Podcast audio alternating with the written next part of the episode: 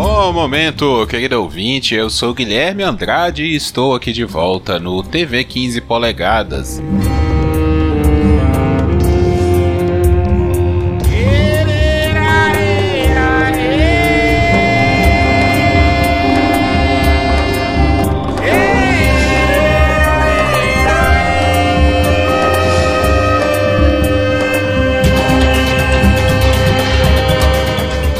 Essa semana para falar de uma série brasileira que encerrou, chegou à sua conclusão na Netflix. É, vou falar aqui sobre 3%. Antes de começar a falar da série, eu gostaria de agradecer muito ao pessoal que curtiu o primeiro episódio do 15 polegadas que eu fiz lá junto com a Mariana. Nós recebemos alguns comentários de amigos. Então, galera, muito obrigado pela força aí. Com certeza a Mariana vai voltar aqui para falar também de outras séries que nós assistimos juntos. Quem sabe alguma série que ela assiste sozinha também. Bom, é, 3% é a primeira série brasileira original Netflix, estreou em novembro de 2016. Foi a segunda série latino-americana da Netflix também. E eu me lembro muito bem o, o quanto de expectativa se tinha a respeito dessa série na época, né? Não só por ser a primeira série brasileira na Netflix, mas também por ser uma temática que não é muito comum aqui no Brasil, que é a distopia, né? A, não chega a ser uma ficção científica, mas vai muito ali pelo lado da distopia. 3% ela tinha sido feita alguns episódios para o YouTube alguns anos antes, que foi o que né, credenciou aí que os produtores conseguiram mostrar para Netflix, para o serviço de streaming produzir aí uma temporada completa da série. Quando a série estreou, é, a primeira temporada foi bem o que o pessoal esperava, assim, dentro daquilo que tinha sido visto no YouTube, né, dos episódios, lógico. É, lá foram apenas alguns algumas coisas ali, um teaser né, do que viria pela temporada. Com a primeira temporada foram explorado muito mais coisas, novos personagens apareceram, mas foi bem dentro das expectativas. É, a aposta do da 3% é num elenco jovem. A série ela conta uma história sobre um futuro um pouco distópico, aparentemente no Brasil, onde o, o cenário ali social é dividido entre o pessoal que vive no continente e o pessoal que vive numa ilha chamada também de Mar Alto, né? E nesse Mar Alto é, vivem os 3% que passam no exame anual. É, esse exame, essa seleção, é, o processo, né, como é chamado, ele é feito anualmente ali com os jovens de 21 anos. Então o jovem ele tem uma oportunidade na vida de sair do continente onde tudo é pobre, onde tudo é escasso, é miserável e ir para o mar alto onde tudo é muito bom, é tudo é perfeito, é tecnológico. Então é, esse exame ele é muito importante e ele faz alguns paralelos. Essa série faz alguns paralelos com a nossa sociedade atual. Então, a aposta nesse elenco jovem foi bem interessante. Não que esse elenco já não tenha sido conhecido por nós, espectadores. Muitos ali já fizeram novelas na, na Globo, né? Ou em outros canais também. Então, é um pessoal que aguentou segurar a barra, né? Porque a gente sabe que esse tipo de conteúdo não é um conteúdo fácil de se fazer. Essa parte dramática cobra muito do, dos personagens, né? Cobra muito dos atores. É uma das personagens que nem era a protagonista, era bem uma coadjuvante e ganhou, acabou ganhando força, né, na, ao longo da série. É a personagem Joana, é, feita pela atriz Vanessa Oliveira, que é uma atriz muito boa. Eu espero ver ela em, em outros papéis aí da agora para frente. É, espero que ela tenha mais oportunidades, porque ela demonstrou muita personalidade, ela conseguiu imprimir uma personagem muito forte ao longo da série. Na primeira temporada também nós temos o personagem do Ezequiel, vivido pelo João Miguel, que é um, um ator que eu particularmente sou muito fã, muito fã mesmo, desde que ele fez Cordel Encantado eu venho prestando atenção na, nos papéis que ele apresenta. É, ele fez também outros filmes, como O Estômago, que é um filme muito bom, muito bom mesmo. Ele serve, né, para dar essa ancoragem na gente, assim, essa credibilidade ao elenco da série também. Bom, se tratando da história, é, é uma história de certa forma bem simples. Tá? É uma história que é o bem contra o mal mesmo, é aquela coisa de, de ficção de distopia, né? Eu acho que 3% ela chegou um pouquinho atrasado no, no, sentido de ter pegado o hype da distopia, né? Alguns anos atrás aí, até ali por 2015, é, era o final, né? Em 2015 terminou a saga Jogos Vorazes. Então, eu acho que meio que encerrou ali essa onda de distopia que surge, que saiu muito forte na época, né? Então, eu acho que mesmo assim, a série ainda consegue conseguiu levar esse gênero um pouquinho mais para frente, sabe? Também não se não se limitou muito a ficar naquele drama de distopia. o próprio cenário que 3% coloca ali é bem interessante, né? Eles desenvolvem uma questão religiosa, eles desenvolvem uma questão é, política, uma questão de revolta, uma luta de classes ou luta de castas, né? Porque a partir do momento que você pertence aos 3%, você é de uma casta diferente, você não se mistura com os outros. Então tem essa pequena diferença também. Então eu acho assim que 3% é uma boa série, é uma boa série já para dar uma chegar a uma conclusão aqui, é, 3% é uma boa série que talvez chegou um pouquinho atrasado, um pouquinho atrasado nessa questão da distopia, mas que conseguiu levar, levar a história, né?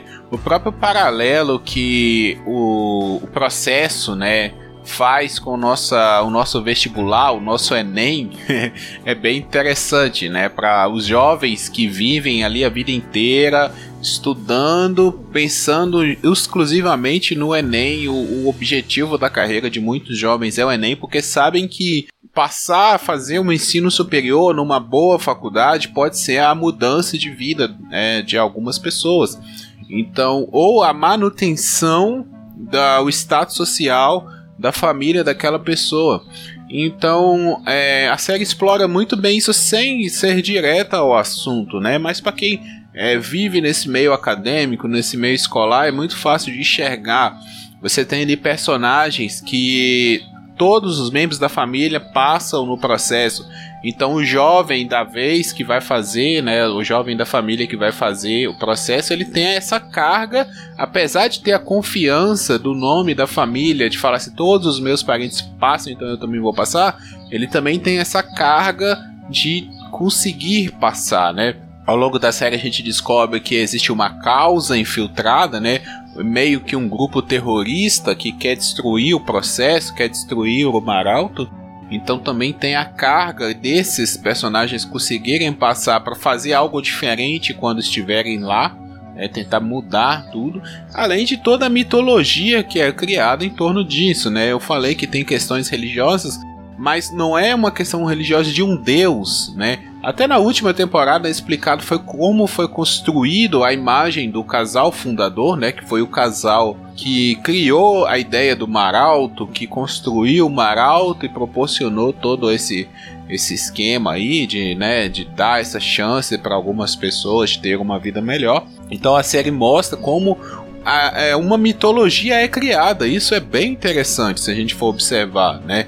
Como que muitas vezes na nossa sociedade alguns mitos são criados, é, manipulações sociais, manipulações políticas de imagem de pessoas são feitas para colocar aquela pessoa, aquela entidade, aquela pessoa como uma entidade, né? Ela deixa de ser um mero mortal com defeitos e passa a ser uma entidade imaculada, uma entidade que ninguém pode pôr defeito que chega ao, ao caso de ser endeusada né, de pessoas se reunirem para louvar ao casal fundador no caso da série. Então, é, essa série ela traz discussões muito interessantes.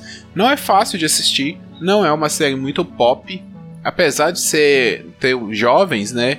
Mas não é uma série muito pop. não é uma série muito fácil, assim, de você ver as quatro temporadas. Eu acredito que a primeira temporada é muito boa. A segunda temporada ela ainda segura o que a primeira fez. A terceira deu uma grande caída. É, e a quarta conseguiu fechar, sabe? Eu acho que a quarta conseguiu fechar. Infelizmente essa série ela não teve um crescimento, ela acabou tendo um decrescimento. Mas mesmo assim ela tem muitos méritos.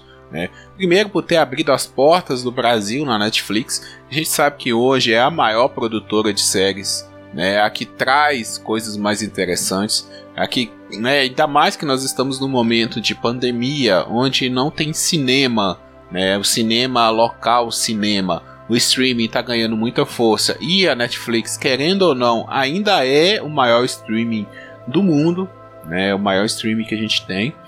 Então, é, essa série ela tem isso, sabe? Eu acho que foi uma boa escolha da Netflix produzir. A série é bem produzida, ela é fechada, ela tem muitos clichês, ela tem umas coisas que chegam a cansar, mas está acima de muita coisa, vamos colocar aí norte-americana que o pessoal gosta, que hypa e 3% tá num nível ali para mais sabe? Ela tá num bolo de séries que você fa que você consegue assistir.